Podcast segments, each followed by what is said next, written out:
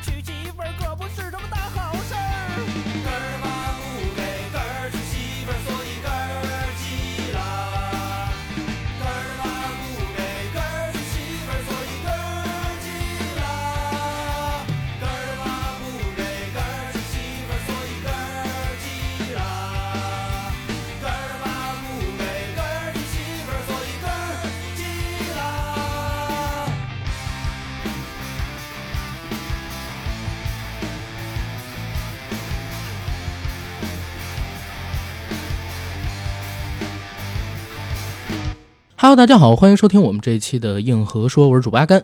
我是 AD，非常高兴又可以在空中和大家见面。然后大家现在听到的这期节目呢，是兔年的最后一期节目，上线的时间呢，应该是在小年夜之后的第一天。先给大家送一个早年祝福啊，希望大家都可以在春节期间过一个开开心心、舒畅的假日。然后今天我们这期节目呢，还是延续上周没聊完的话题——职场奇葩吐槽特辑。第二弹，没错，AD 先来第一个故事。可爱的阿甘 AD，两位好。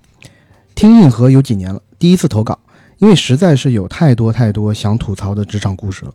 如果能念到我的投稿，烦请后码，不要读我的 ID，谢谢。哎，我先插一嘴，你的嗓音恢复了很多呀！对，现在已经是我平常百分之七八十的功力。哎 呦我靠，来继续。其实我有好几个很值得吐槽的前领导和同事。看年会不能停的时候，我的第一反应就是，这不就是在说我前几年的职场经历吗？这里就挑一些和大家分享。我以前在一个二三线小城市的国企工作，部门领导就叫他 K 好了。PUA 下属就是他最热爱的事情。接下来就讲讲他到底是怎么做的。关于性别歧视的故事，K 是男性，他对于部门里的女同事总是持有歧视的态度。但是对不同的女同事会有不同的态度，具体就是他会重用未婚的女同事，疯狂画饼，同时打压已婚已育女同事。我刚入职的时候还是未婚未育，领导当时对我评价挺好的，所以我一开始没有意识到，但是后来逐渐才发现，他在各种场合都会贬低已婚已育的女同事，即便这些同事再努力，也不会给到重要的工作，并且不会高看一眼。有一次，有刚刚休完产假的女同事返回工作岗位，K 找她开了会，并且问她：“你是想要工作还是想要家庭？”女同事当时就愣住了，不知道该怎么回答。毕竟工作和家庭从来不是冲突的选项呀。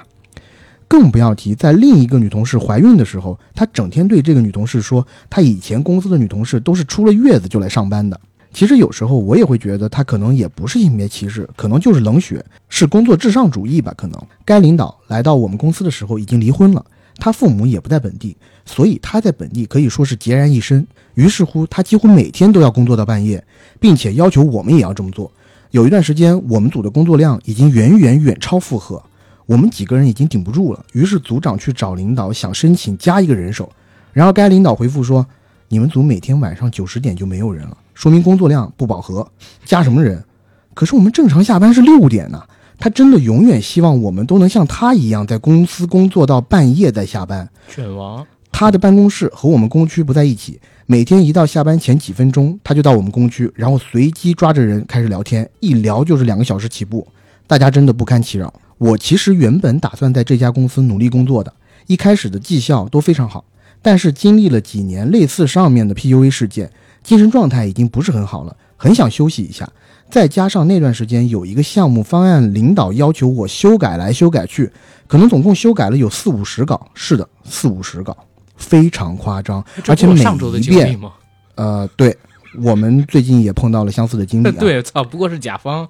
而且每一遍都要被他批评的面目全非，于是我才下定决心离职。我向该领导提出离职以后，正常情况下他应当跟我做离职面谈，聊聊我离职的原因。但是呢，他也一直没有理我，一直到我倒数第二还是第三个工作日，工作都已经交接完毕了，才突然约我进办公室。进去以后指责了我一通，说我不负责任，不把项目做完就走，没有责任心，不拉不拉。一共大概指责了我十到十五分钟左右吧。说完以后还问我：“你还有什么想说的吗？”我冷笑了一下，哼，没有了，我就走出了办公室。自打离开这家公司以后，精神状态好多了，现在也过得很开心。现在回想起来啊，真的没有必要为了工作那么焦虑。但是当领导是有毒的领导的时候，整个团队氛围都是有毒的，你真的很难独善其身。我们从小受到的教育都是受到批评和教育，先反思自己。但其实职场很多时候都不是这样的，也希望能给刚刚踏入职场的小伙伴们一些参考吧。上面讲的其实都是很小的事儿，其他都不太方便讲。最后祝新年快乐！顺便说一句，我也是陶喆粉丝，我抢到陶喆的演唱会门票了。AD 你去吗去吗？？AD 嗯不一定啊，现在还在考虑。行，十年之约啊，对，这么多年不开演唱会了，应该有不少这个粉丝要去吧？最近几天，你知道我直播时候还有人问你呢，说那个陶喆要开演唱会了，AD 会去吗？但是我觉得陶喆这次演唱会啊，他定的地点比较奇怪，嗯一个是武汉，一个是厦门，啊，还有一个地点竟然是佛山。啊就我觉得那个地方好像市场比较小吧。通常来讲，做演唱会不是在一些大的地方会比较好吗？当然，这我反面有反思，是不是因为老陶的这个影响力还不太够啊也，不不敢吃那么大的场子？大城市更容易有这种听他歌的粉丝，我反而觉得是，但是可能有一个原因就是那个场馆的排期排不到。啊对对，嗯现在演唱会排的特别满。对，呃，然后回到他说的这个故事啊，他说这种故事前两个我倒没太遇到过，因为我本身是男性嘛，我不会遇到什么生育压力之类的。但是呢，他提到把公司当家这个事儿，呃我有干过嗯啊，我有干过，是在什么事儿呢？当时我们在一个项目期，项目期时间特别的紧，所以我真的有两天就住在公司了。然后我们公司有特地有一个员工的休息室，里边还搭了行军床，嗯，当然可以住。当然了，也有其他的时候我也会住公司，就是我喝挂了的时候，啊已经打车回不了家了，然后住公司。前昨天你知道吗？昨天我跟我以前就是跟你说那个几个大哥一起吃饭，嗯啊，我以为你昨天去看那个《目中无人二》的首映去了。没有没有没有。昨天我们年前最后一场，然后他们约我吃饭，聊到我当年干过的一个糗事儿。我有一天晚上喝多了，然后那天是周五，喝多了喝到回不了家，然后晚上呢我住在公司，住公司没有地方睡怎么办？我们那个行长的办公室里有一个长沙发，我去那长沙发上睡了。啊，然后呢，第二天睡醒以后发现行长在盯着你看，不是，第二天早晨醒了以后，发现我的身上还有行长的沙发上全都是呕吐物。啊，那你这也太不应该了。那你行长不应该给啊？我明白了，嗯，是因为这个你才从行里辞不是辞不是职的是吧？这个事儿没有人发现，你知道吗？嗯我呢，我就赶紧趁着周六没有人嘛，我早晨起来之后，快速的把那儿给清理了一遍。然后我楼下有一个健身房，有卡，我就去健身房洗了个澡，然后换了一套平时的衣服，然后就回家了。后来呢，我把这个事儿跟我这个大哥说了。昨天呢，是因为我们好久没见，他又把这个事儿给提起来了，提起来，然后啊、笑话了我一番。嗯，但是这个跟领导压迫我倒没什么关系，我在公司还是挺不错的。我觉得他这个故事吧，首先第一个故事，我其实一直有一个疑问，我觉得他领导好像有些怪，嗯因为在我的身边的一些领导，其实他是会对已婚已育的女同事，呃，也不能说更看重，但是他会更放心的去让她去做一些工作。嗯，我觉得反而是那些 HR 会担心这些未婚未育的女生可能会进到公司，就是为了去，呃，走一趟这个结婚然后生小孩的流程。对，有一些公司会这么觉得。对，我自己觉得就是这领导呀，离婚，然后没事儿干，然后正好看见其他的女性同事呢，就把自己对前妻的这个恨啊转嫁过去了。哦，但是还有一点就是嗯也要看他自己周遭的同事是怎么样的。就是我自己的这个工作历程当中，确实有发现有不一样的点，就是未婚未育的年轻女同事，她比较逆来顺受，哦，而已婚已育的女同事，她把家庭可能会摆在更重要一点的位置，然后遇到职场上的不公，嗯嗯。她会主动的站出身来，主动的去抵抗。嗯。我自己就遇到一次，比如说，呃，我们的那个 HR 开全全公司大会的时候，就是我之前的公司啊，嗯。讲了一项，就是，呃，商业保险这块儿可能福利要往下降。啊，当然，作为员工的话，以我们这种年纪的员员工啊，我们的第一反应就是，那你就受着吧，因为所有人都降，你还能怎么办呢？但是中间就有一个妈妈站起来了，嗯。就说不能降。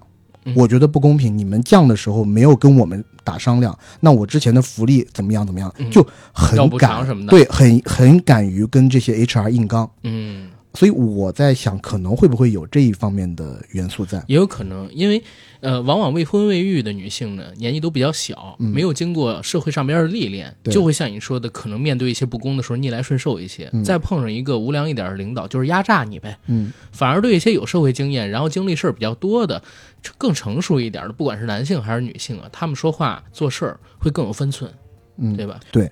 然后他第二点，我觉得这个也是值得讨论的，就是我周围也有一些朋友，他们的领导就是现在这种情况，他在现在的城市孑然一身，但是他的家庭，他不是说没有家庭啊，他的家庭可能在别的城市，嗯。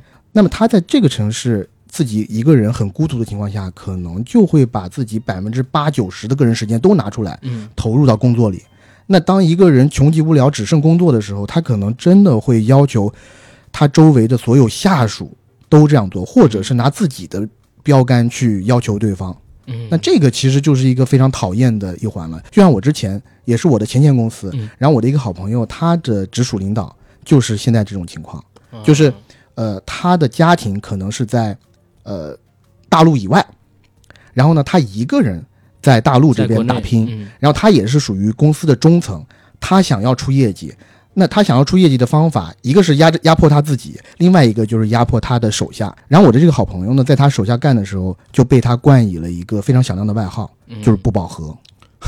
因为他无时无刻都觉得他没有 百分之百的在复合在运转，嗯，嗯这他妈就是有病！我凭什么百分百给你复合上？就是我是觉得我拿多少钱办多少事，对吧？六点钟该下班我就走了，我不能说，呃，我当然了，要在我这个事情或者是项目已经很良好的运转的情况下，嗯，但如果没有其他非常重要的事情的话，我觉得没有必要自己义务加班吧，是对吧？义务加班这种事儿是不可取的，除非你自己真的想做卷王，嗯，对吧？但绝大多数人还都是收一份钱干一份事儿，对，卷王特别讨厌是的，好，然后下一个故事，阿甘 AD，你们好，听你们播客半年以来，第一次给你们投稿，听了上期职场吐槽，引起我非常多共鸣。毕业后我打过两份工，像是上期说的老菜鸟，有点经验，但是却不多。第一份工作是在疫情期间找了一个 A 平台，职位是品牌中心市场，做做宣发，写写稿子，同事也很友善，就是有时候啊加班会没点儿，工资又很低，扣完五险一金，只比我大学寒暑假兼职的收入高出一点儿。离开原因就是因为钱少活儿多，我后期实在接受不了，也想尝试一下活动策划的岗位，内部沟通调岗无果就离职了，也算是善终。休息了一阵子，在二三年春节之后入职了一个运动品牌的市场部，工资也涨了。呃（括弧）但我现在觉得其中多少包含了一点窝囊费，至此便开始刷新了我对奇葩的认知下限。这儿说一下什么叫窝囊费啊？因为市面上边一直有一种说法，说你工资当中有一部分的钱是挨骂的钱。对吧？吐槽对象是我的直系领导 Q 姐，她的吐槽理由是善忘，做事情虎头蛇尾，模糊职责边界。先说善忘，这位领导呢总是忘了自己说过什么，他也承认自己记不住事儿，想一出是一出。然后活儿先干着，弄不行了再说，就是从来没明确告诉过大家一起耗费精力去做一件事的目的是啥，总是为了做而做，不行了立马放弃。所以，经常这周还在推进的事儿呢，下周就没后文了。这周下达统整往年数据的任务，下周他又给了一个新抬头的往年数据 Excel 链接，让我们同步上去。可为什么不先做好抬头再下达下来呢？总是无效的重复，这种情况没有五回有三回了。可以帮我提提沟通建议吗？我应该怎么去跟他沟通，才能有效提高我们的工作进度，而不是让他觉得我总在挑他刺儿？也许是因为他太健忘了，也因为他太善忘了，就衍生出了各种表格、to do list 表、周报表、月报表、评估表和各种会，动不动就语音开会。其实我们都清楚自己要干嘛，只有他自己弄不清楚自己下达了什么任务。但你总需要跟他反复确认，他说过这个事儿了，说过这个事儿了，而且要告诉他这个事儿的工作事项和时间节点。每次因为这些事情要反复确认的时候，我的内心 OS 都是：大姐。你知不知道你在干嘛？第二个吐槽的点，做事情虎头蛇尾。去年北京七八月的天气简直就是烤炉，总是因为气温频频升高刷新最热记录。我这领导灵机一动，要弄个快闪店，从商场里吸引客流。OK 啊，我们当然也愿意去做促进商品售出的事儿。所以呢，我们团队满北京的去商场考察对接，王府井、三里屯、奥森、朝阳门地带，我们都去过考察客流、商场环境，与商场招商沟通，看能不能落地快闪店这个事儿。有许多商场招商都聊完，报价也确定好了，整理完资料给他之后就没后文了，再追问就是成本太高，不搞了。今年他又让我们去看快闪店的位置的时候，我呢就会先问预算有多少，结果他竟然回复我说还是看看，招商万一松口，咱们就弄喽。我真的头疼，如何拒绝或者让这件事弄得更有意义？第三，吐槽的点模糊职责边界，他通过职他通过模糊职责边界来解决跨部门沟通难的问题。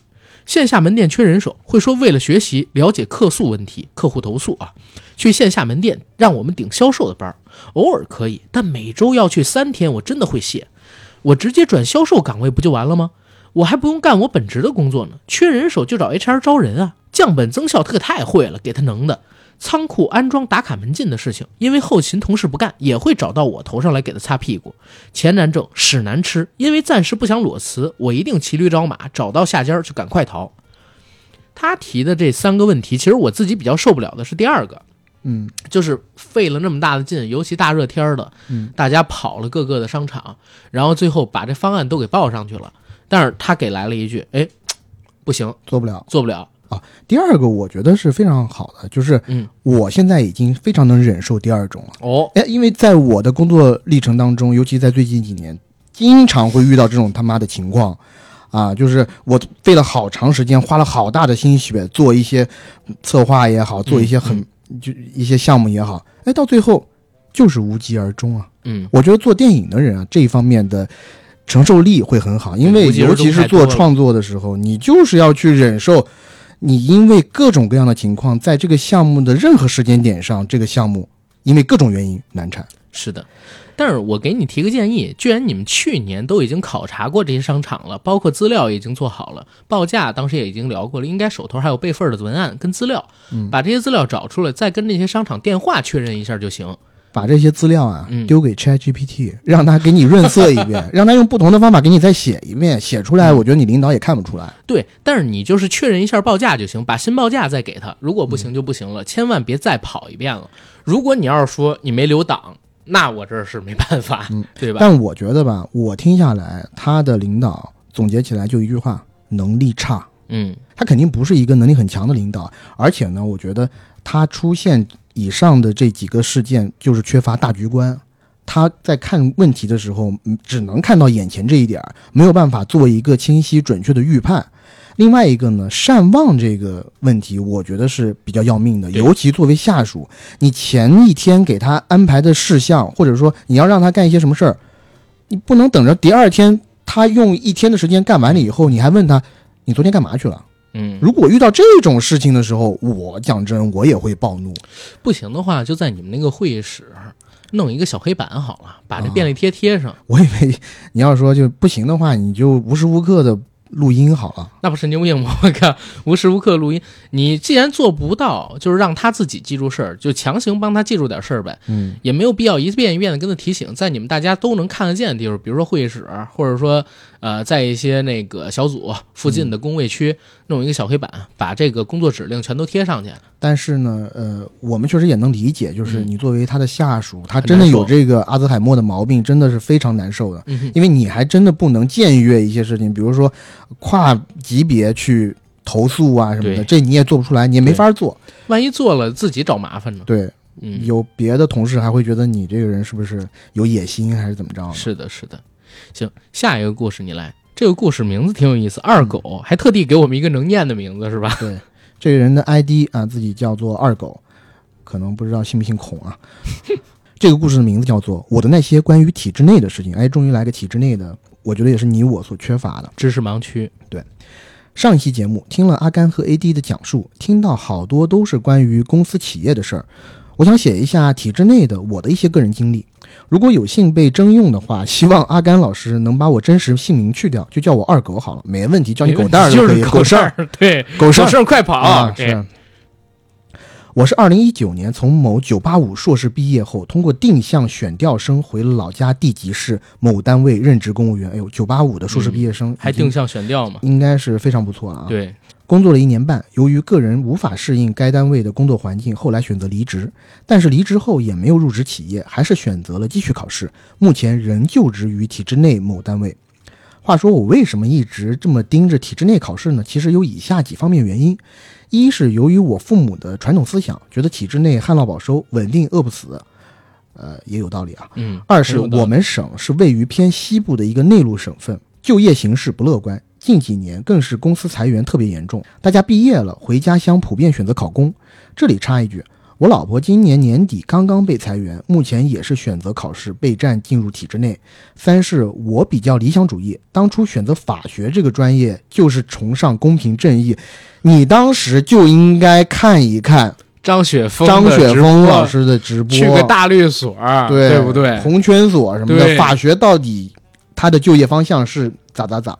而我自己觉得体制内会更便捷的有服务群众的机会，这真是我内心的想法。我们俩 low 了，我们俩现在想的是张雪峰说的怎么对就业好高风亮节。对对对，接下来就说一说我为什么从上一家单位辞职吧。其实大概是因为刚出社会一腔热血，没有真正平衡好理想和现实的关系。研三的时候，后半学期就通过应届生的身份顺利通过笔试、面试，以第一名的成绩考上了该单位，真真的很不错啊，嗯，很优秀反思一下自己，其实当时还有点傲娇，觉得天之骄子，无论是能力和学历都不比别人差。可是进入该单位就被现实狠狠地打了一巴掌。我的直属领导是一个退伍军人转业回来的军转干，高中学历，在部队晋升的大学文凭，专业和法律一毛钱不搭边儿。然后现在从事法律工作。据单位人说，他堂哥是省里面直接分管我们体系的一个大官，这块儿我得反驳你一下，人家堂哥既然是省里体系的一个大官，那怎么能叫和法律和专业一毛钱不搭边儿？人特别搭边儿，对对对特别搭边儿，你都没人搭边儿。他这人吧，嗯，他这人吧，看不起学历高的，觉得他自己是部队回来的，经常说以前怎么管教下属，鸡毛掸子都打的没毛了，并且他公私不分，觉得下属就应该为自己服务，就像奴隶和奴隶主的关系，想怎么骂你就怎么骂你。记得有一次中午在单位食堂吃完饭，刚回家躺在床上睡着，一个电话就把我惊醒，他大声地说：“你在哪儿？给我滚回来！”我就穿上衣服，赶紧往单位跑。因为我们工作性质就是这样，紧急事情集合是经常的事儿。但是我回去以后发现，最气愤我的事儿，他没有啥要紧的事情，仅仅是因为他自己吃完饭回办公室拿点东西，发现没带钥匙而已。因为我拿着我们科室所有办公室的备用钥匙，他给我打电话就是觉得我吃完饭就回去休息了，没有主动回去加班，办公室门没开，所以必须要让我过去。嗯，说起加班，我们这种单位加班是日常，不加班是意外。一般晚上十点下班，遇到案子进了专案组，晚上一两点很正常，并且专案组周六日无休，节假日也几乎无休。我进入单位几个月后，有幸进入专案组，五个月都没有休息一天我。靠，五个月后，专案结束了，我才回一次老家看了我父母，这都无所谓，因为我喜欢法律，也喜欢案子。嗯，我最受不了的就是没有意义的加班，纯属内耗。其实大多数时候，工作下班之前就能完成，最多也就是加个一个半小时班就完成了。但是我们直属领导他非拖到十一二点，因为他经常说大领导还没走，大领导办公室灯还亮着，所以我们也不能走，这不纯属内耗吗？工作干完了还要假装工作，盯着电脑在那等。你表现就算了，还拉着大家集体表现。我们底下干活的人本来一天天就够累的，干完了也不能回家睡觉，还得陪你在这儿演戏。一将功成万骨枯，你办了案子，踩着我们的肩膀上去了，我们还得留在这儿继续跟着下一个领导熬夜。我觉得我在那个单位工作一年半以来，这种无意义的加班占据了整个加班的五分之四。嗯，另外说一下他的能力吧，我觉得他能力一般，并且法律底子差得很。他经常安排我起草一些法规条例啥的，我起草好给他看，他会骂我写的都是啥，然后他自己再改。改了以后，我发现他的每一条款都有七八行，都是没有用的空话、大话，还有排比句。我觉得法律条款应该注重法言法语，要简洁明了，不能像写作文似的注重词藻的华丽，空话大话一大堆。除了我们直属领导，我也受不了整个单位的形式主义、官僚主义，所以才离职的。不知道是谁发明的规矩，该单位要求最大领导进了办公室巡查，大家都得站起来，无论手头有啥要紧工作都得站起来。大家找大领导签字批示都得交给他秘书，因为他不直接见处级以下人员。楼道碰见人家，我主动问个好，人家挺个大肚子，眼睛都不看我们，就直接过去了。我觉得古代皇帝和太监的关系也不过如此。我最受不了的就是工作氛围，人与人之间异常的冷漠，就和机器人交流一样。记得有一次晚上十点左右加班，我们的直属领导让我去四楼某科室要一份他们科室的材料，我就去了。那个科室的主任不耐烦的给了我，后来我们直属领导又让我上去要另一份材料，我又跑上去，那个部门的领导直接骂了我一句“滚”，让我滚出去。由于种种原因吧，也由于篇幅原因，我就不在这里细说了。我后来不顾家人反对，从这个单位辞职，后来又考上了另一个单位，还是从事司法，干窗口工作。我觉得现在工作比之前好多了，领导也比较人性，同事也融洽。关键是现在能直接面对老百姓，提供一些力所能及的帮助。虽然还是有很多潜规则，比如有些吃空饷的、上班不干活的，但是这些都无所谓，因为去哪里都多多少少都有些潜规则，只要不那么严重就行。与其说是工作环境变好了，不如说是我自己成长了吧，学会了适应，学会了调整，学会了自我消化而已。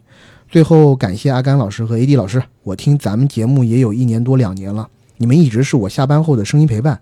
在这里也祝硬核说越办越好，阿甘和 AD 都能事业顺利，财源广进。谢谢你的祝福。然后我我我我大概已经知道这位听友在什么单位干什么工作了。哦，啊他有给你透露吗？不是猜出来了。他其实已经写的很明白了，对不对？然后嗯我们呃这这一块就不多说，因为他这个确实比较好定位。一会儿我把我们俩猜你可能在哪个省份的也都删掉，好吧？嗯。然后你这个工作呢，实话来讲，有很多东西是单位属性所导致的。你就比如说，他这种应该都叫做公职单位了，在这种公职单位里边，你别说是军转干，在这种单位里边，军转干很多。然后除了军转干之外，甚至呢还有一些就直接。呃，比如说是咱们国家的这个公职人员啊，嗯。挂着比如说处级、局级等等等等的干部身份，在这样的地方，嗯，工作嘛，你还得懂一套官场的规矩。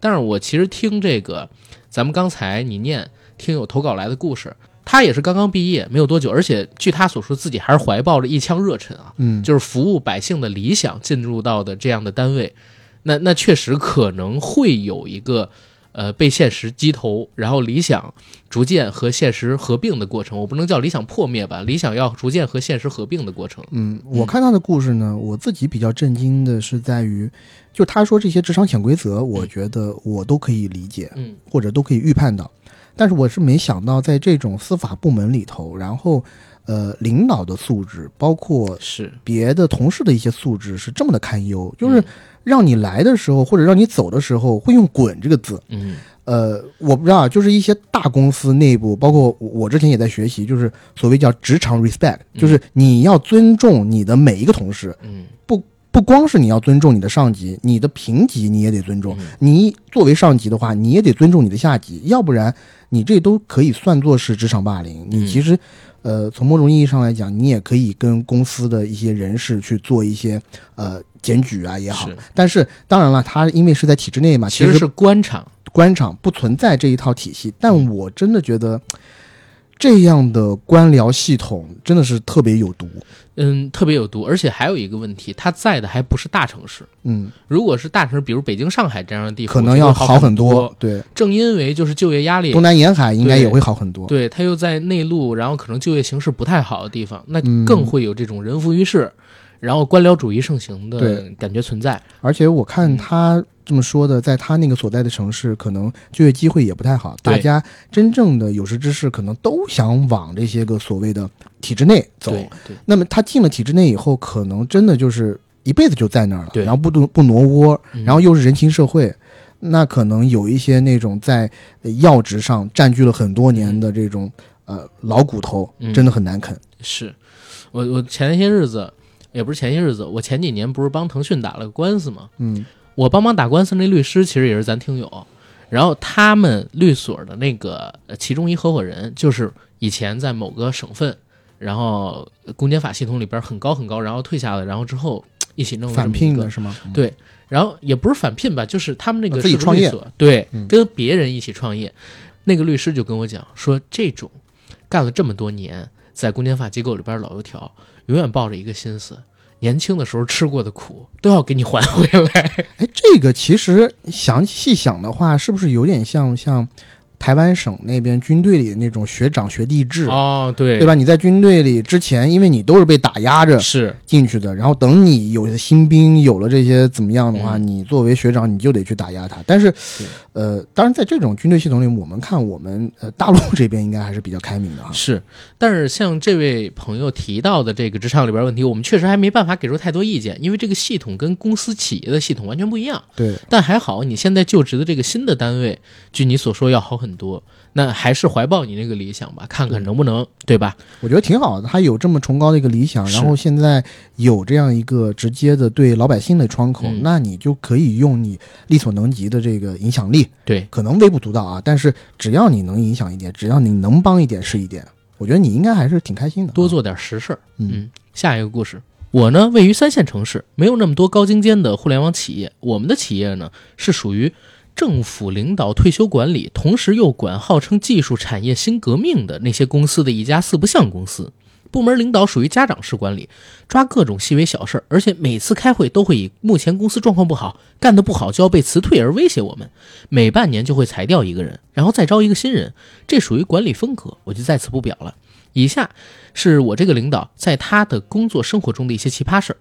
一，之前在公司里边，这领导呢穿着高跟鞋走楼梯摔倒了，办公室的两个男同事送他去附近的医院，从背、抱、抬，再到轮椅，再到陪同做完检查，最后到把他送回家，一路呢也算是尽心尽力。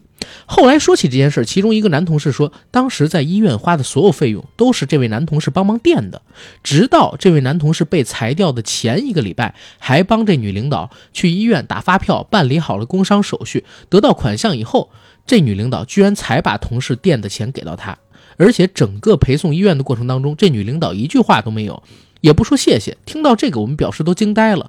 哦，也就是说帮了他这么大的忙，然后居然还把人给裁了，对吧？第二，我们公司有个同事的女儿满月，办公室每个人就打成红包，让我们这领导作为代表表示祝贺。因为大家现在出门很少带现金，都是以微信转账的形式给到了领导。这领导呢，把明细记录在一张纸上，交给了这个同事。但是同事拿到手的现金总金额与明细上的要少好几百。这个同事因为不是本地人，以为是本地风俗习惯，是打出的红包要回礼，所以扣除了一部分。但这种事儿呢，又不好直接问。可是总是心里边觉得少的金有点多，就去问了这女领导，说是不是因为这个风俗习惯，所以对不上。结果这女领导说，那天因为现金不够，没有来得及去取，所以就把现有的先给了。虽然我们现在说起这个事儿，也不想太人性恶，可是我就想，如果同事没有问，那这个事儿说不定就得少几百了。啊，意思就是大家把钱给了他，他去取现金给这同事，嗯，但是呢现金不够，所以就少给了这同事几百，但是又没跟这同事说，直到同事问才提起了这事儿，嗯又把这钱补上。OK，类似于和钱挂钩的事情，小到让同事带个早餐不给钱，大到从来没请部门吃过一顿饭，大家私下都很少和他有过多往来，还有很多很多小事儿就不说了。祝愿大家都有个大方的领导，新的一年工作顺心。你这个领导，实话讲，这点钱他要都抠的话，还是挺奇葩的。对，对吧？还是挺奇葩的。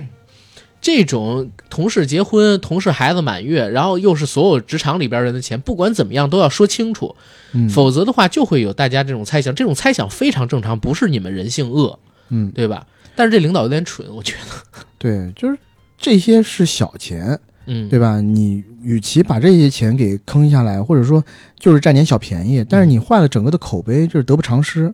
另外一个呢，我不知道你们这个公司里面有没有这样的制度，就比如说我所待过的公司有一个制度，就是领导只要你和领导出去吃饭，嗯那这一顿饭必须由你领导买单。不能由你领导的下属买单，这样就限制了你有一个所谓职场收受贿赂这个啊，环节。明白明白。对，嗯，其实我在，因为都是国内的公司，我没有在外啊、也有在外企，但是那是银行。但是呢，我们所有的领导只要跟我们出去，根本就不用我们主动去提买单这个事儿，对，这个就是一个领导该做的事情，对对吧？他都做你报销嘛。你 是确实，你赚的钱也比你的下属多，是那你还在这儿说什么呢？是吧？是啊，下一个故事，这个故事有个标题：三百块。我从毕业以来一直从事工业自动化，我不知道工业自动化在职场人的认知里是怎么样的。这个行业呢，有很多年轻人常年远离自己的工位，远离职场同事，在甲方的生产线上随时随地抱着电脑上班。每天上班，他们都可以根据工作的进展，挑选产线上任意一个合适的角落做他们当天的工位。所以，他们的职场就是甲方的工厂。嗯，我过去大多数时间也是在甲方的生产线上度过的，与甲方大多也相处愉快。只有一件事，过去已经七八年了，我仍然印象深刻。那时候毕业不久，我为人老实，工作刻苦，负责产线的一个专用传感器应用方案的设计和施工。有一次在某甲方产线上忙活，甲方工程师找到我，他问我记不记得他们隔壁公司的产线上也有一台我们公司品牌的传感器。他所说的隔壁公司其实就是我负责过的项目，已经完成交付有些时间了。我没多想，回答说记得。他接着对我说。他老板跟隔壁公司很熟，听说隔壁公司产线最近比较空闲，而这边产线订单比较多，产能不够，他老板就想把隔壁公司空闲的传感器借过来用，提高这边的产能。但是这个事又比较专业，他们自己搞不定。正巧那几天我在这里，他们希望我能抽出时间帮他们这个忙。听罢，我就寻思，这事儿看起来简单，过程可不简单。首先，我需要攀爬设备拆卸传感器，再攀爬设备安装传感器，然后编写传感器的运行程序，调试生产单元。而且产线里多纳进了一个生产单元，后期维护还要增加一个单元的工作量。再说电气施工早就结束了，产线就剩我自己一个人，独自施工风险很大，不跟公司汇报，出了意外我还得自己兜着。退一万步讲，这也已经涉及了商业利益，不是顺手帮个忙的事情。于是我跟甲方工程师说明了情况，希望他能通过我们公司业务来沟通。他听我这么说，往我跟前挪了挪，靠近我说：“这个事情如果我一个人能干，他们就没必要找业务了，他们可以私底下支付我工钱，只要我报个价。”我看着他诚恳的样子，想了想，觉得事情说大也不大。我平时大多也能独自干，无非少个人扶扶梯子、递递扳手，细心一点就是了。于是就报了三百块的工钱。之所以是三百块，是因为我每个单元的提成就是三百。就算公司发现了，最多骂我傻。他老板无非就是想省点钱，虽然开着工厂，但小几万块钱的事情也得精打细算。我感叹着，大家都不容易。于是甲方工程师去跟他老板汇报方案，不多时回来高兴地说，他老板同意了，让我尽快安排工作，有三百块现结工钱，晚餐鸡腿钱到位了。我想想还挺美。由于工作量还不小，为了早下班，我也没耽误。我快速完成当天的本职工作，就到隔壁公司协调施工计划，紧接着就埋头工作。就当我将拆卸的传感器安装到甲方的产线的时候，早就过了下班时间。紧接着还要调试生产，生产单元必须要调试完才能下班，不然会影响生产单元的夜间产能。我正打算整理满手的油污进行下一步工作，这时候甲方老板过来了。出乎意料的是，省下几万块钱的他并非欣然而来，而是气势汹汹疾步而来。他摆出一副咄咄逼人的架势，冲着我跟前挥手跺脚，指天怼地，似乎受了莫大的屈辱，指桑骂槐道：“想钱想疯了吧？就把这破东西从那边拆过来，也跟我要三百块钱？就三百块钱的事情也好意思问我要？”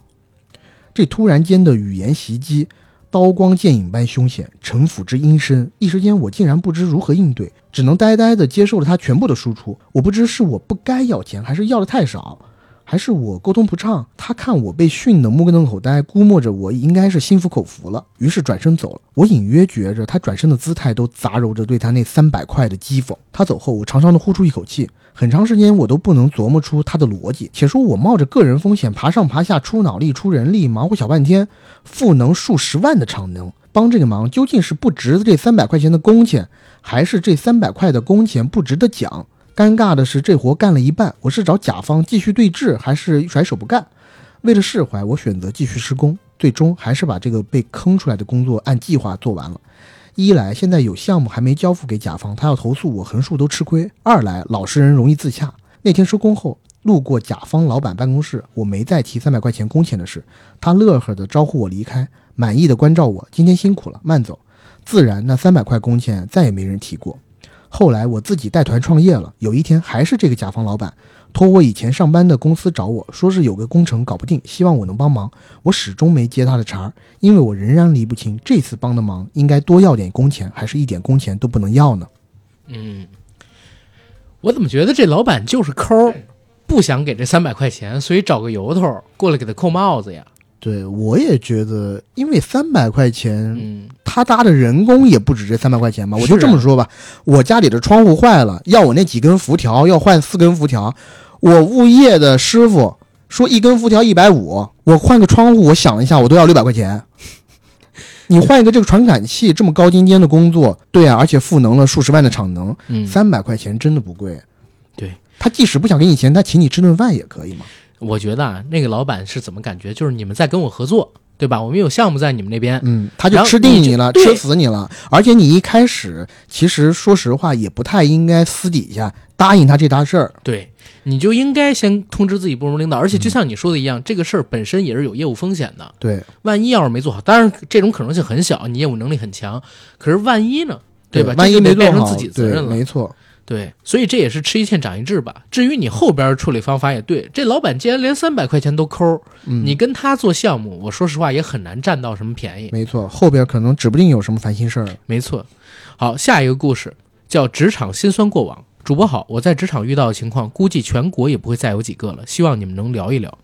我二零零七年大学毕业，凭借银行子弟的关系，哎呦，你同行啊，来到了全世界最大银行上班，在沈阳，虽然是全世界哪个行都不用说的话，我告诉你，就是我爸妈上那个银行，爱存不存。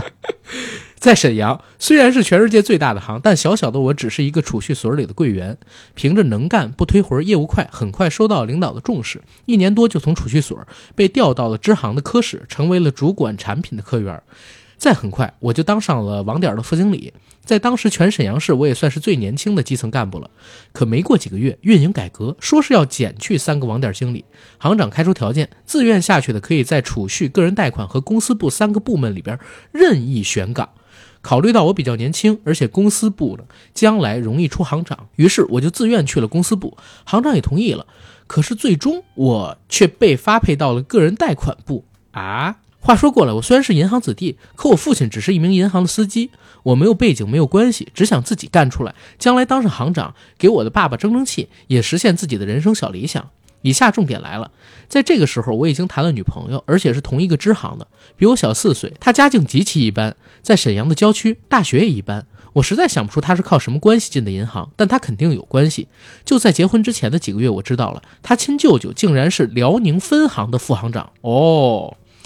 你可以这样理解：如果你是公务员，你对象的亲舅舅就是副省长，当时别提多高兴了，因为在银行里，这就是晋升的最快途径。从很多前辈的经历看，我或者我女朋友未来当上行长是榜上钉钉的事情，这就是规则。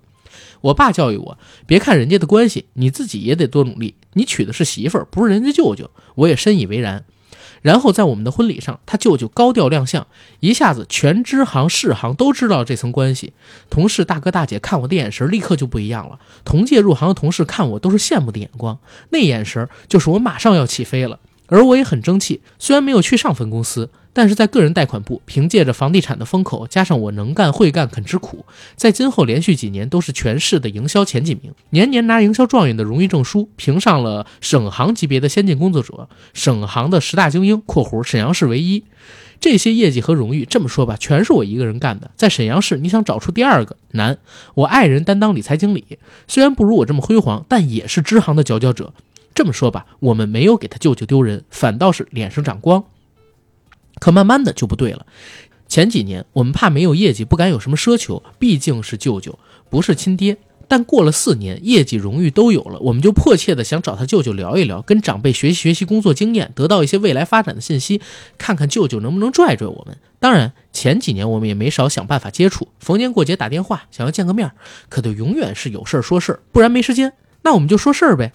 可他就说是看看，或者下次有机会再说。没办法，我们只能逢年过节买点东西送到他姥姥家。他家呢很奇怪，逢年过节也不聚会。四年里，我们只见过这舅舅一面。可现在时机合适了，我们已经成长了，迫切的希望进步了，想着拿业绩和荣誉和他见面。说舅舅，全行都知道我们的背景就是您，您给我们个机会呗。好不容易在我岳母的请求下见了面，吃顿饭，结果我这舅舅满脸的官架子，说的话全是模棱两可，没说不帮我们，也不说帮我们，只说有机会的。可是机会在哪儿呢？什么时候有机会？他又讳莫如深。对了，他还把他在国外的女儿叫了过来，告诉我们他也入了银行，但是呢，我们不要对外宣传。我靠，你安排自己女儿天经地义，可不能拿我们当挡箭牌啊！慢慢的，我和爱人在支行越来越难了，别人看着我们就像个笑话。你们到底想不想提干啊？照你们这层背景，早就该提了。要不是你们不想提干，看你们干的风生水起也不像啊。哦，那你们就是和那舅舅的关系搞僵了。你连你舅舅的关系都搞僵了，那还搞什么关系呢？渐渐的，我们就被边缘化了。同事不知道我们和大领导的关系怎么样，很多话、很多事儿不敢和我们说。我们找行长谈话，表达了希望提干晋升的愿望，可行长也不想管我们。在他们眼里，我们是脑门贴着省行副行长的标签，所以我们行的领导呢不敢管我们。其中一个行长还直截了当的说：“没有人跟我们打招呼啊，对吧？”所以这还真不像年会不能停里胡建林被同事怀疑有董事长的背景风生水起，而是被孤立、被怀疑、被看笑话。不久，我的科长去了别的部门。对于我来说，早已经不敢想象还能到更高更广的平台去施展才华了，只想先当个科长再说。毕竟这部门三分之一的业绩都是我创造的，部门除了科长签字，大部分都是我负责了。于是。让我爱人洋洋洒洒给他舅舅发了信息，写了现在的形势和我们的愿望，希望舅舅在这么好的机会，在这么低的职级上帮我们一把。他舅舅回短信三个字：知道了。于是等了一周，可他舅舅没有只言片语。支行内部的神操作来了，在其他两个部门提拔了两个比我年轻三四岁的同事，而为了给他们让位置，甚至还把他们部门的科长挪到了我的部门。估计支行也在等。上面是不是会有个招呼？可是我这舅舅就是没打招呼。我和我媳妇儿就这样被人踩着往上爬，有如此的背景，竟然受到了如此的屈辱。我知道在行里有业绩有荣誉，虽然没有多少人在乎，可是我真的努力做到了。他拽我一把也不丢人啊，没人能说出来什么。我郁闷的几乎茶饭不思，太他妈憋气了。我爱人气的晚上说睡不着觉，偷偷的哭。从此呢，就患上了轻微的抑郁症，总是怀疑有一群人、一个组织盯着他的一举一动。最后，他舅舅回了我们的信息，说“下次吧”三个字。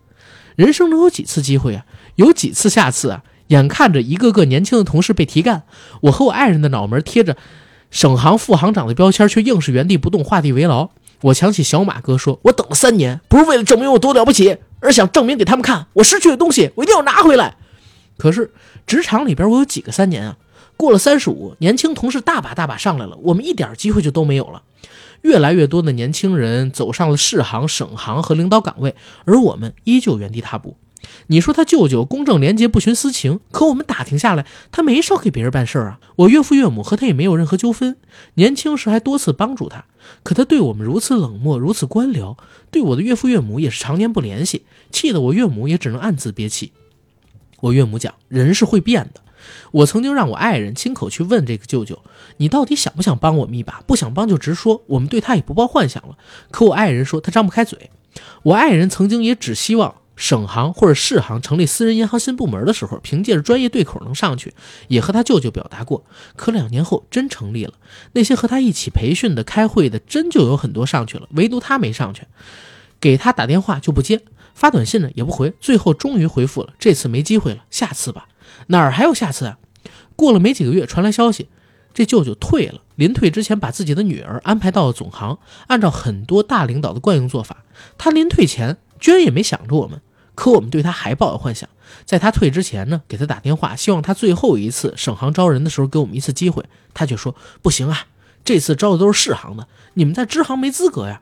我操，他从来没给我们想过、规划过任何一件和工作有关的事儿。哪怕给点建议或者忠告，他打心眼里就是瞧不起我们，瞧不起和他同样出身底层的家庭。P.S. 他也是当年鸡窝里孵出来的金凤凰，当年的研究生靠着这个起来的。可是我就想问他又是怎么被提拔的？他的伯乐是谁？难道他不懂我们年轻人希望上进的心吗？他知道他就是瞧不起我们，而且他用我们做掩护，告诉别人他公正廉洁，连自己的亲属都不帮，却没少给别人安排工作，最终暗度陈仓把女儿调到了总行，真是无耻至极。如果拿一个人比喻他的话，就是岳不群，道貌岸然伪君子，坑自己人，心不慈手不软。他就那么退休了，以亲舅舅的名义坑了我们八年。这八年我们寸步未进，原地踏步，深陷怀疑和孤立，成了别人的垫脚石，被人在背地里嘲笑，嘲笑我们的无能。其实我是挺软弱的，如果我不顾着他舅舅的关系，在行里有不公正的待遇问题下和行长死磕，虽然也是前途尽毁，但好歹也能出口气。而我到现在那口恶气还没发出来。我爱人到现在也都怀疑还有人在跟踪他，依旧有抑郁症。后来我爸的同事就问我：“你怎么就不想进步提干吗？”我说能不想吗？于是原原本本的说了，而他呢，简直是不可思议，就说你怎么会有这样的舅舅，亲舅舅，娘亲舅大呀？我说是啊，我也没成想，就是被娘亲舅大这四个字儿给害苦了。他说，那你当初找我呀，我也能帮你啊。我说我真没想到亲舅舅会这么对我们，总觉得下一次肯定有机会。他也摇头叹气说：“你现在年龄大了，年轻人都上来了。”后来我和爱人都辞职去了另外一家银行，当然也只能做员工。年龄卡着一切，再没有机会实现年轻的梦想了。最多看不见那些不想看的人，不想回忆那些痛苦的事儿。他舅舅让我给骂了，要多难听多难听。这货以后出殡要是用我，骨灰都给他倒了。也没见过自己这样坑晚辈的亲舅舅。最后祝他长命百岁，百病缠身。希望主播能够读一读我的文章，告诉那些有点背景的朋友们，只要这关系不是你爹，想尽办法都别让人知道。也请所有的听友们一起诅咒我爱人的舅舅，亏我们叫了他这么多年的舅舅。P.S. 我和我爱人虽然因为这件事偶有不快，但感情真的很好，有一个漂亮的女儿。我当初真不是冲着他舅舅娶她的，而他舅舅的女儿一直单身，没有后代，看来看来是断子绝孙了。就这样吧，絮絮叨叨的，希望主播可以认真的看一看，也希望所有听到这个故事的朋友在心底骂一骂这个不配当舅舅的舅舅。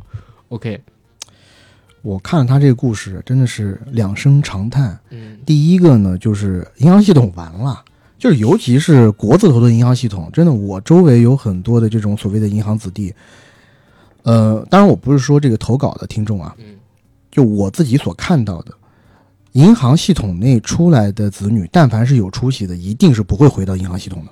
大部分啊，百分之八九十不会回去的，因为这个系统，尤其是国字头的那几家，嗯真从根儿上就烂了。它完全是论资排辈，还有一些那种系统在招收人的时候，它可以堂而皇之的告诉你，你的考试的分数比别人高，但是别人有资源、有关系，嗯，别人就能进。是，然后第二个感叹呢，就是说你的这个舅舅，你的这个老婆的舅舅吧，嗯。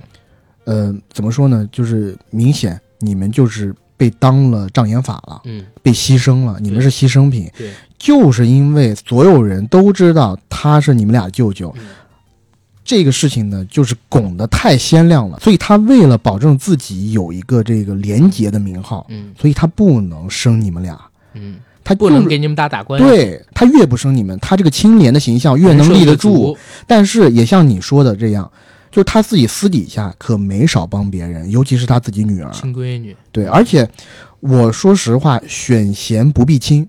你和你老婆既然像你讲的一样，真的有这样大的能力的话，即使你没有这个舅舅，这个系统如果是一个健康系统的话，他也应该生你。为什么不生你？那还是回到我之前讲那个话，这系统完了，你，太犀利了。这系统就完了，但真的。但我就想再说一个事儿，因为我呢以前也在银行里边待过，嗯你这其实不同的城市真的不一样。你就比如说北京，北京真的跟业绩还是有很大关系的。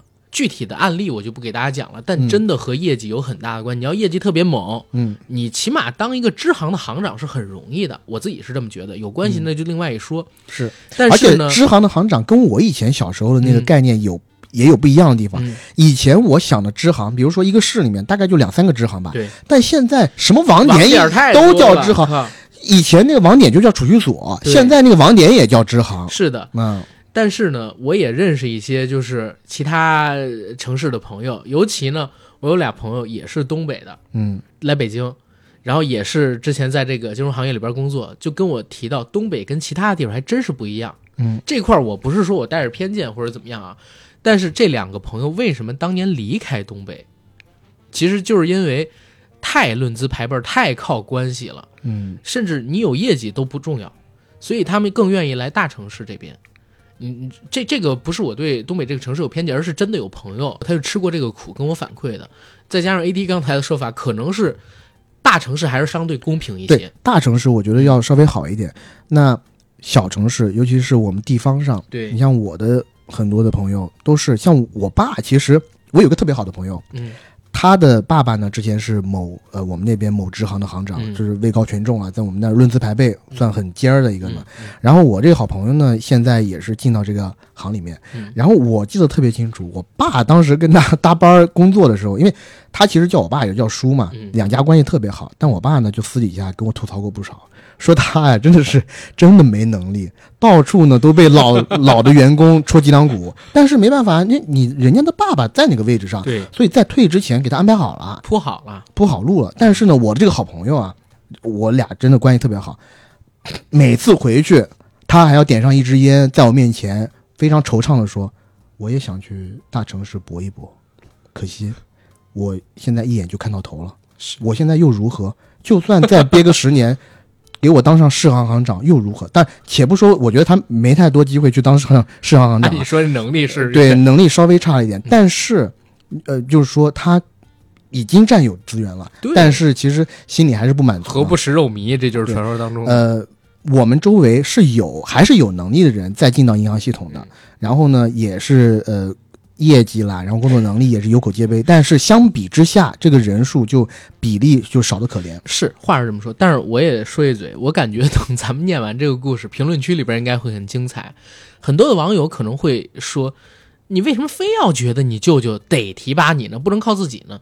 但是我也可以理解这位听友为什么会有这样的反馈，因为照他所说，他那几年干了全行三分之一的业绩，然后他老婆也是佼佼者，然后拿到了市里边这么多的荣誉，所以其实他是被这个他舅舅的身份耽误了。相信有很多的人会觉得他舅舅不帮他们，是因为跟他关系不好，嗯，怕把他提起来之后反而被他舅舅针对。是可很有可能是因为这套原因导致他在这个职场里边停滞不前，所以他最后归结出来的那个原因是，除非你的资源是你的亲爹，否则尽量别让人知道，除非这人说了我一定能帮你。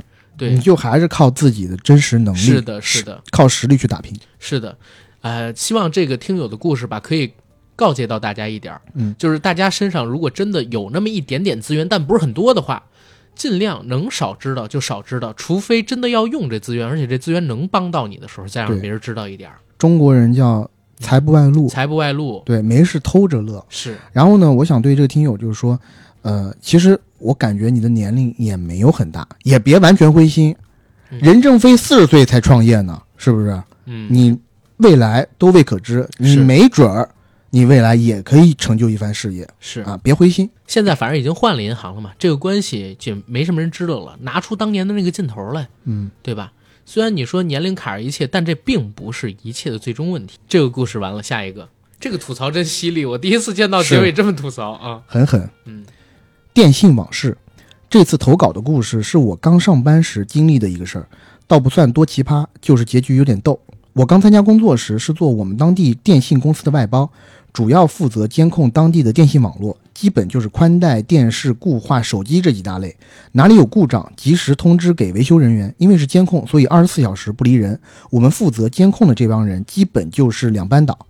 故事的主要人物是老高和老吴。老高呢比我们早来几年，干活比我们熟练，但就因为熟吧，也爱偷懒。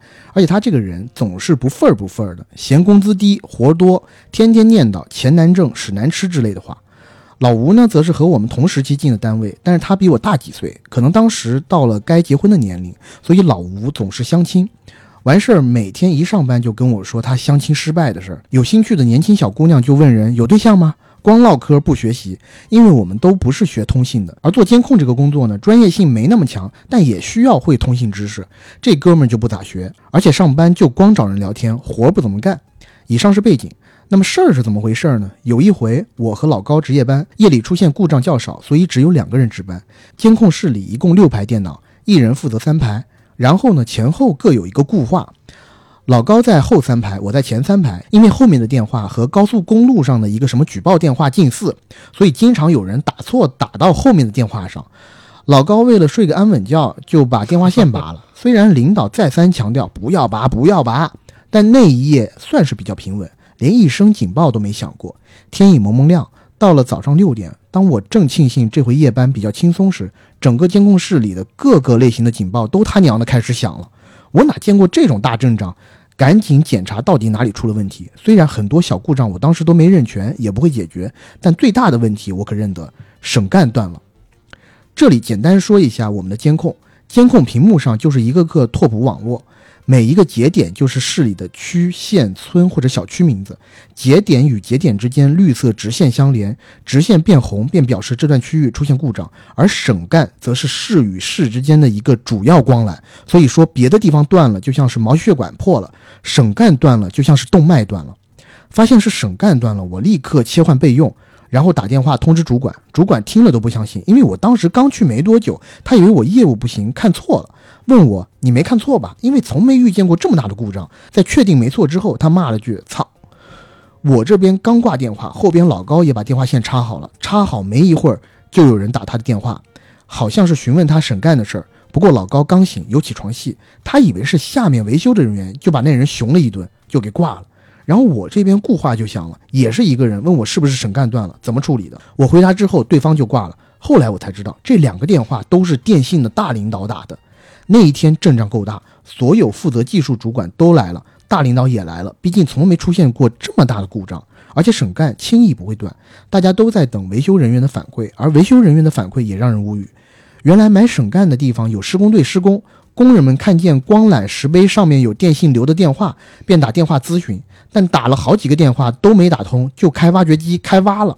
而那个电话就是老高拔了电话线的固话。那老高又是玩忽职守，又是电话里熊领导的，肯定要挨弄。但领导没直接弄他，领导说什么呢？说我们这批做监工的员工啊，来了有一段时间了，要做一次述职报告，述职不合格的就不再继续聘用了。那我们这一听肯定是针对老高呗。老高自己也知道，也做好离职的准备了。果不其然，述职完，老高倒数第一。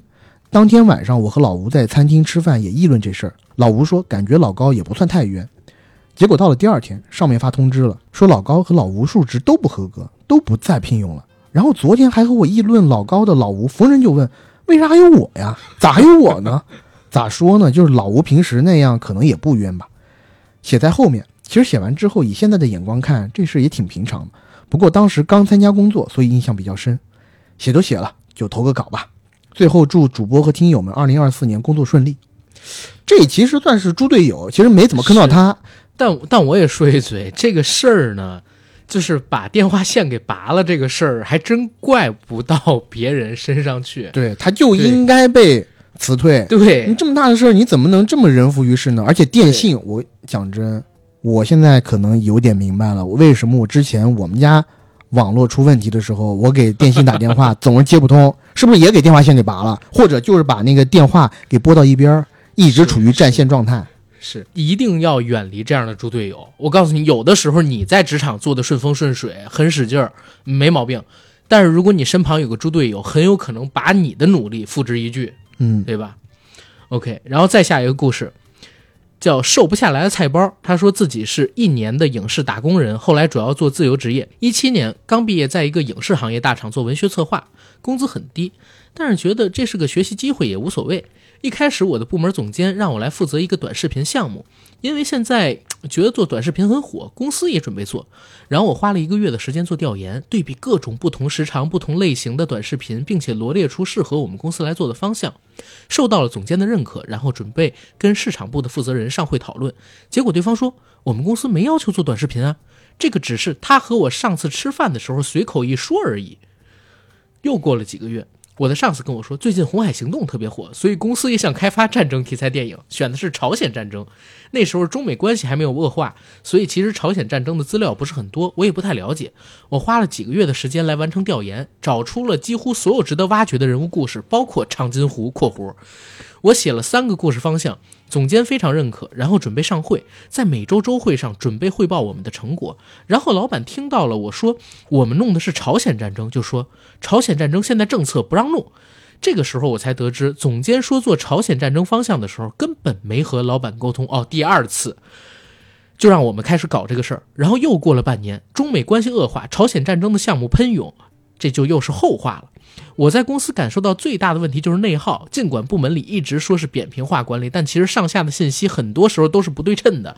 你花心思弄的东西往往得不到尊重，所以我觉得在获得上级工作认可后就离职了。那个是在十二月份发年终奖的前夕啊，这么倒霉。此外，还有一件事导致我离职，或者说他是我离职的直接导火索。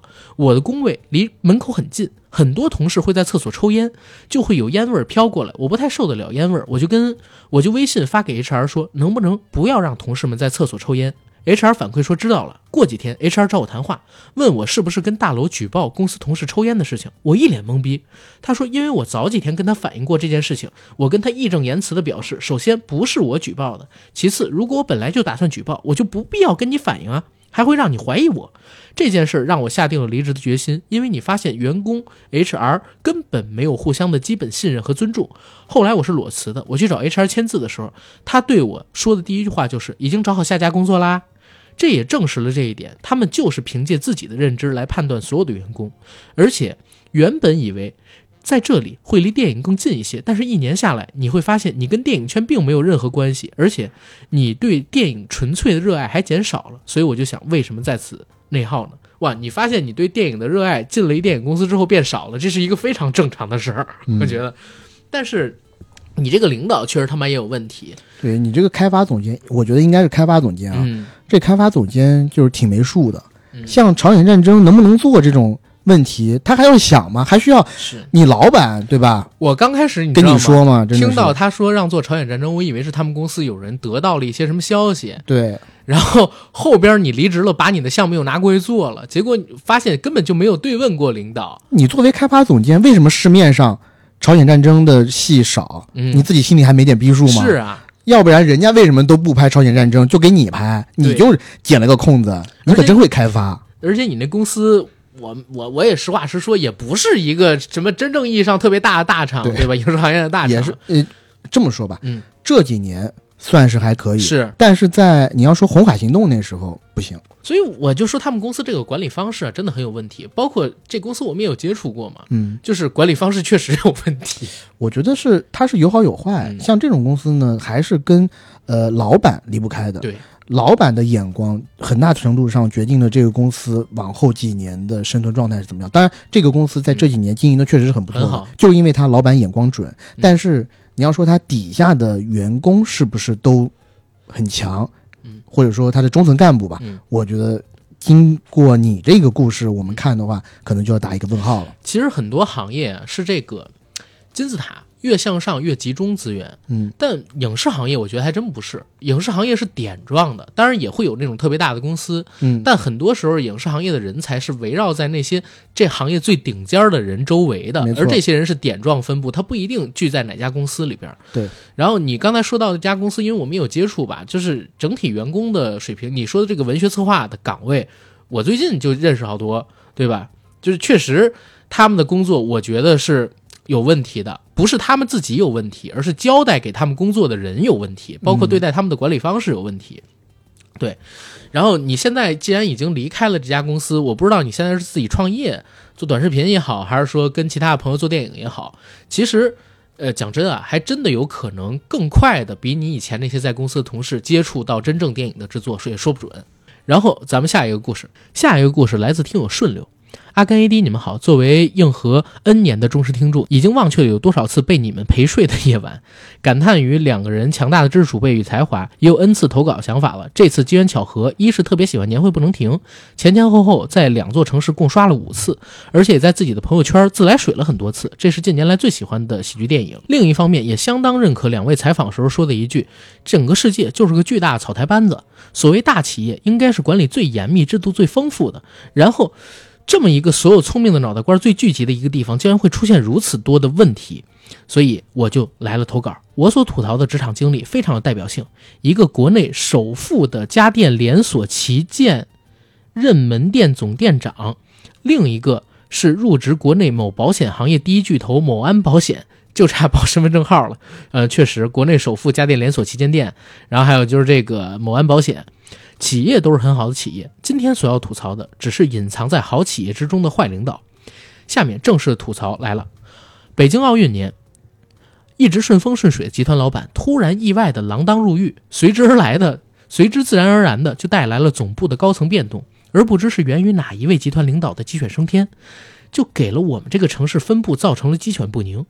一位没有任何家电采购和销售以及行政管理经验的人直接空降到了我们这个城市的分部，把整个沈阳分部都管上了，成为了分部的总经理。因为他的人品和他此后的一系列操作特奇葩，被我们恨之入骨，所以称之为贾队长，就是那个地下交通站里卖国求荣的贾贵儿贾队长。历史惊人的相似又在周而复始。我们这位贾队长空降到分部总经理的第一件事就是推进广进计划。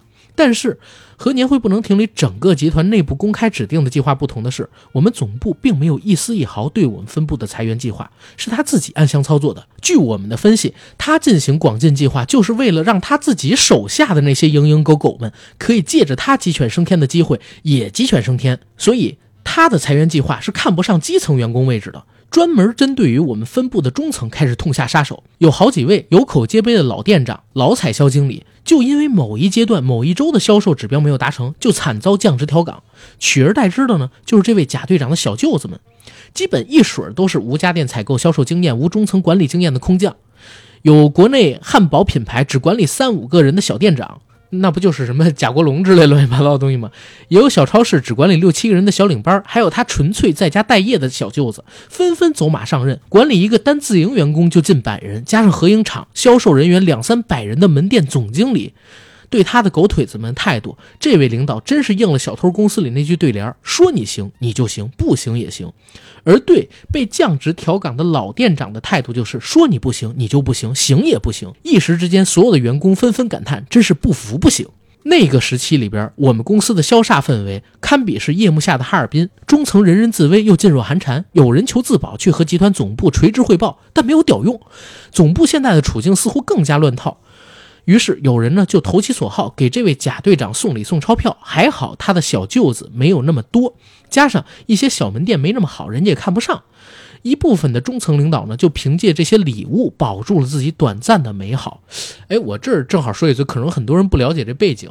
曾经呢，咱们国家有一个非常有钱哎，对，国美。国美。但是因为很多年了啊，我们才把这个事儿说一说。你要所以他如果是零八年的话，他的国内的汉堡品牌不可能是贾国龙，啊，他应该是像什么乡村鸡，就重庆那些，哦。或者是什么麦肯基，麦肯基之类的乱七八糟的地方，没错没错，反正这是零八年的事儿，我们这么聊聊也没什么问题啊，爆出来，现在已经过去快二十年了嘛，对吧？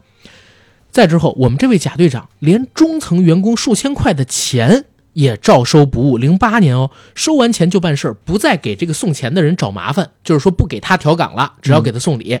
再加上他本身是南方人，在东北当地，只是他有一些娘家人需要安排，他真正的正根南方族谱的尊贵亲戚，自然不屑于流放宁古塔这苦寒之地的。所以，第一波针对于某某分部中层管理干部的广进计划，就在收了礼、裁了人之后暂告一段落。再之后呢，没错，你们可能会猜对了，他带领的蝇营狗苟们鸡犬升天，来到了我们的分部，成为了领导。而他们这些小领导下边还有蝇营狗苟，又被他们带到了门店里，鸡犬升天。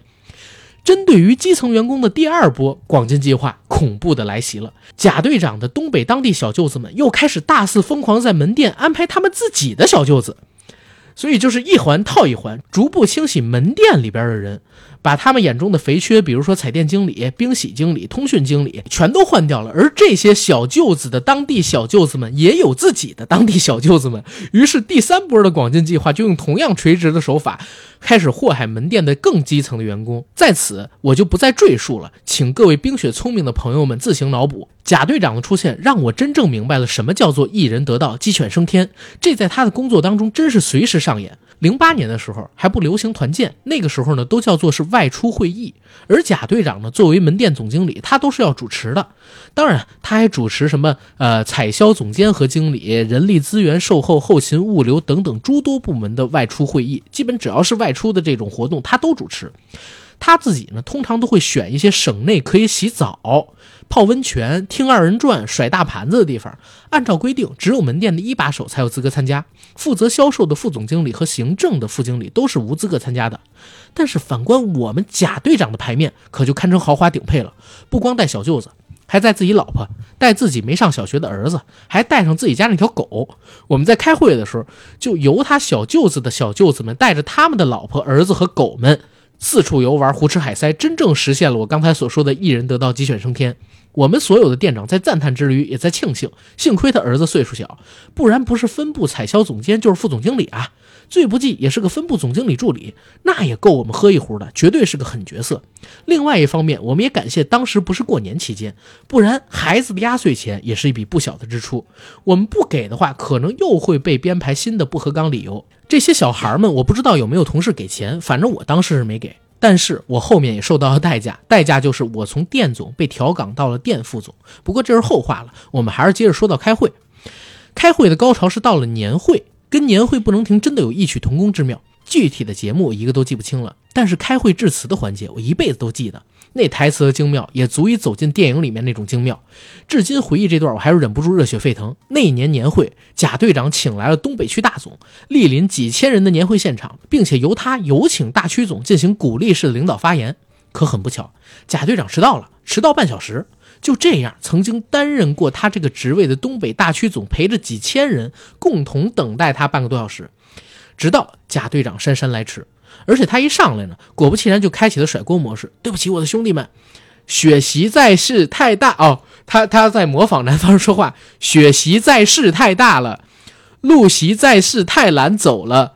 我身为一个湖南人，我被东北的雪祈福了。没有充分预判到东北的情况，对于某种做最诚挚的歉意。中间巴拉巴拉又说了一大段臭氧层子，无非就是极尽阿谀奉承和无耻的自我褒奖，我听得昏昏欲睡。最后只听到他说：“新的一年，新的机遇，我们不能躺在现有的功劳簿上，要动起来，要跑起来，要跑，要奔跑，要起，要技抢不息。”哦，他他他这个还在模仿这个南方口音啊。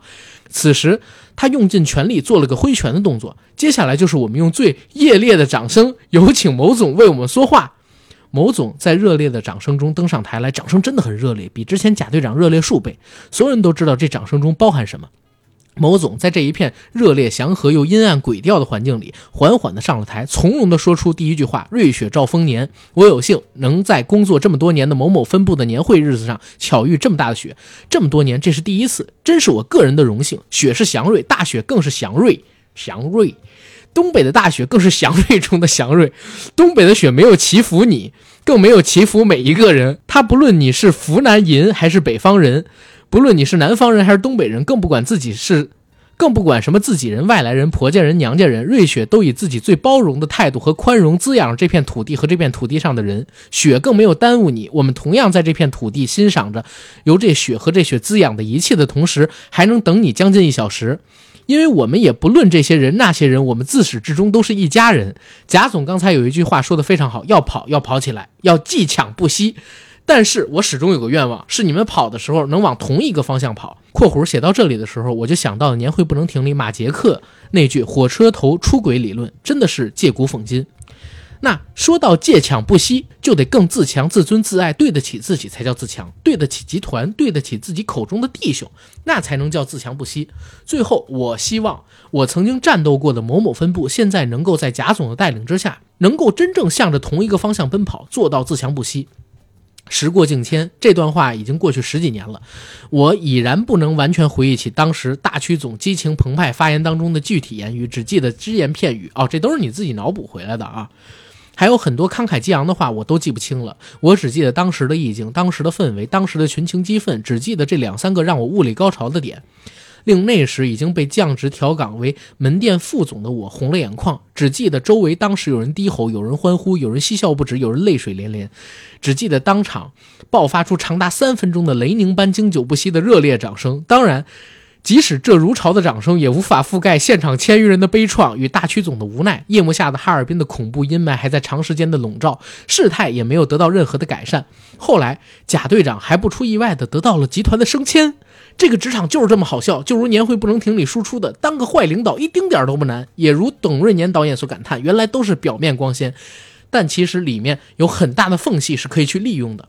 时光如水，生命如歌，如白驹过隙。心性逐渐被磨灭了的蹉跎，告别了这个草台班子，进入下一个草台班子，大差不差，也一样蹉跎。直到我父亲被确诊了心脏主动脉血管瘤，他很是害怕。我当时的想法是为了缓解他的害怕，便辞去了工作，全心全意的在医院照顾他，准备手术。哪知这举动可能加剧了我父亲的恐惧，加上我母亲也是个淳朴老实的人，我和我母亲被主刀医生告知交代病情之后，他因为没见过这阵仗，回病房见到我父亲便抑制不住眼泪不止。我刚想宽慰父亲几句，老爷子就让我身旁几位来看望他的老同学先回去。等回到病房的时候，我就亲眼目睹了我这一辈子再也不想回忆的一幕：父亲在我眼前轰然倒地，我发疯似的去找每一位医生和护士，他们也发疯似的紧急实施的抢救，当晚把老爷子从死神手里抢回来。但是很遗憾的通知我，此前的心脏血管瘤意外破裂了，现在形成夹层，无论是否再进行手术都非常凶险，需要你们家属尽快决定。但如果不进行手术，只能是回家等着死亡到来。这时，我的姑姑、父亲的妹妹就说：“这是你们家的事情，你和你妈好好两个人商量，我们没办法插手。”母亲懵了，担心人财两空，只会哭。我说：“手术吧，钱不够的话我去借。”既然老爷子已经从鬼门关里面爬出来了，我总不能再把门给他亲手关上。就这样，花费了巨额手术费，手术费。手术后又花了 ICU 费，在掏空了家中所有的家底儿，又背负下外债之后，父亲还是撒手人寰了。自始至终一句话都没留下。至此，大体上前半生顺风顺水的我，有些信念开始崩塌，开始陷入深深的自责中。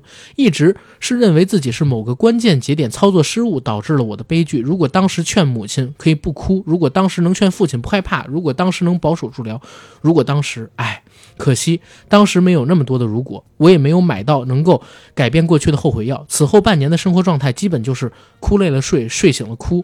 仍然深陷在深深自责当中，直到我通过朋友的介绍遇到了那个男人。OK，这是这哥们儿的故事，情真意切，而且呃，以这个哥们儿的这个工作履历，应该比我们俩都大不少。大不少，很零八年的话，他就已经所谓的是店长级别的这种员工的话，八零起码是零几年就开始工作了，零三零四年可能就开始工作了，嗯，然后怎么说呢？屋漏偏逢连夜雨，自己的父亲又出现这样的情况。但是我觉得你有一点肯定是做的对的，就是在你父亲当时从鬼门关里面走出来的时候，嗯，你妈妈问你说：“哎，因为他自己有点拿担心不准，人财两空，担心人财两空。嗯但是我觉得，作为咱们这种呃子女，遇到这种情况，你甭管是呃有什么样的担心，是第一要务还是凑钱把这个手术给治了。是的，你做不做得到，嗯，或者说结果怎么样？对，结果怎么样你都另论。要嗯你如果不这么做的话，你有可能会遗憾一辈子。对